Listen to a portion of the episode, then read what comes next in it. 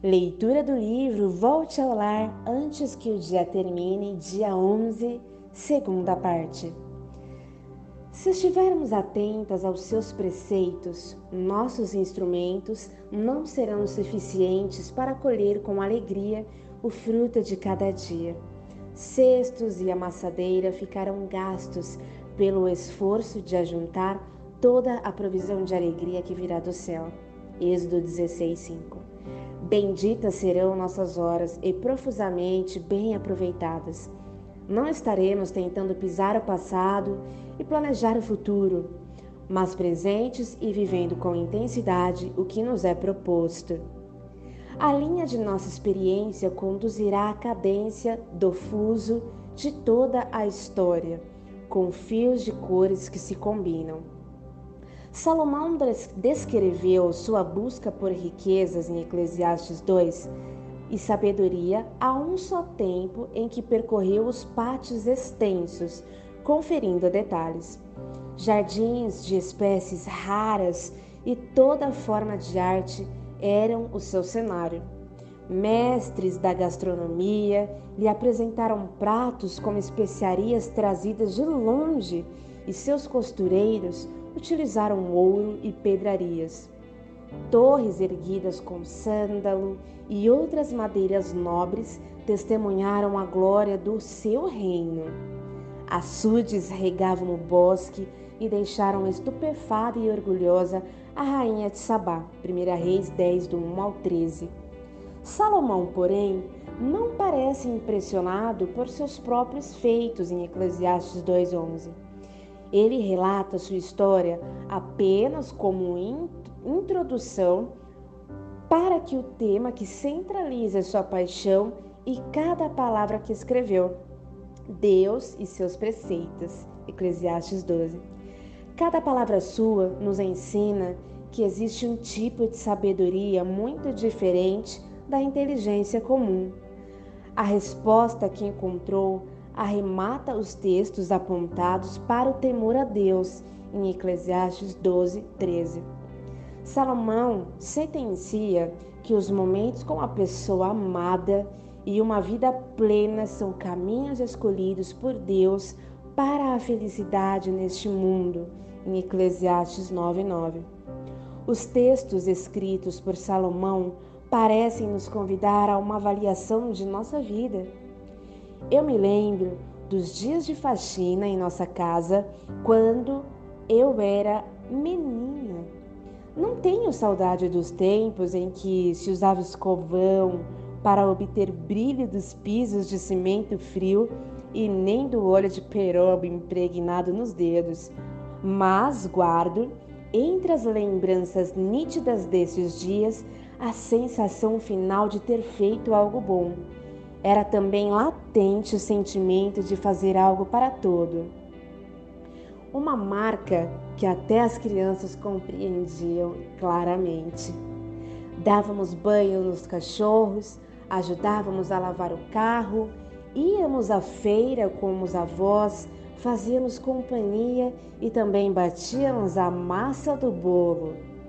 De igual maneira, minha mãe sempre nos permitia experimentar um pouco da comida que estava preparando e parecia bastante frustrada quando havia sal a mais ou temperos verdes a menos.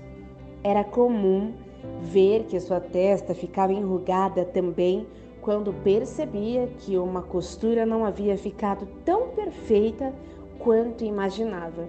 E a vi várias vezes desmanchar pontos pelo mesmo motivo.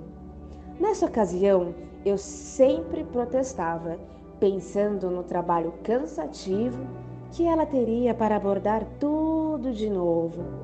Minha mãe gostava de conferir seu trabalho e ver que o que tinha feito era bom. Ela se sentia plena com algumas dessas realizações.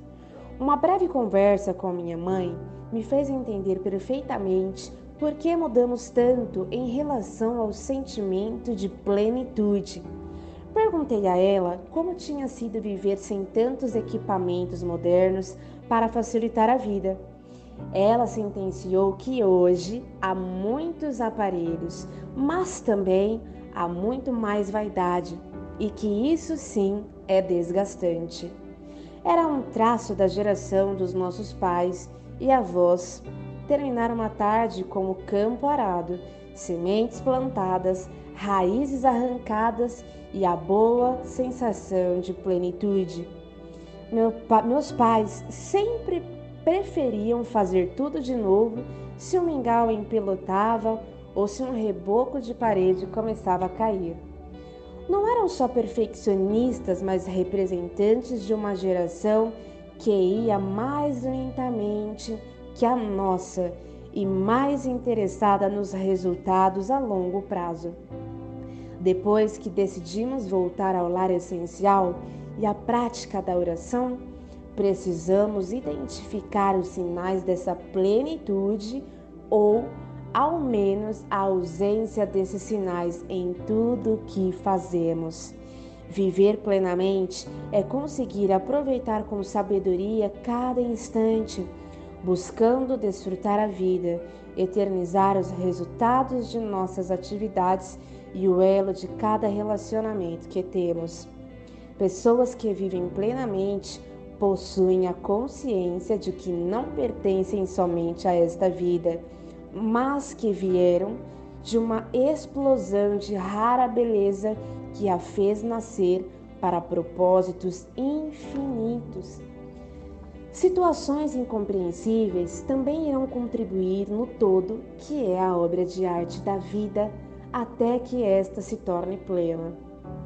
Mulheres com uma vida plena começam a reordenar suas escolhas pela parte prática da vida. Elas buscam não somente para si, mas para as pessoas ao seu redor, uma melhora gradativa em todos os âmbitos. A maturidade de uma mulher se revela também na maneira como ela se alimenta. A busca de itens saudáveis com menos toxinas e suplementos industriais para enriquecer a alimentação da família demonstra isso. A mulher consciente de seu papel quanto à plenitude pessoal e da família está sempre procurando caminhos que conduzem à saúde integral. Pode ser que uma mulher revele isso estando empenhada em eliminar medicamentos em excesso e voltar à escolha pela saúde preventiva. Uma mulher que simplesmente vai levando a vida não se importará de parar em qualquer fast food ou loja de conveniência e abarrotar a sacola com o que sabe que trará prejuízo para o corpo. Por outro lado, quando o nível de consciência sobre o seu valor e de seu semelhante começa a, ser, a se elevar, mesmo que não possa pagar mais caro por produtos orgânicos, começará uma busca dentro das suas possibilidades. Um texto bíblico nos alerta para a importância da procura. A mulher sábia de Provérbios é comparada a um navio mercante que traz de longe aquilo que pode fazer bem a si e aos que ela ama, em Provérbios 31, 14. Ninguém que viva plenamente faz um bolo apenas por fazer ou sintoniza uma rádio por sintonizar.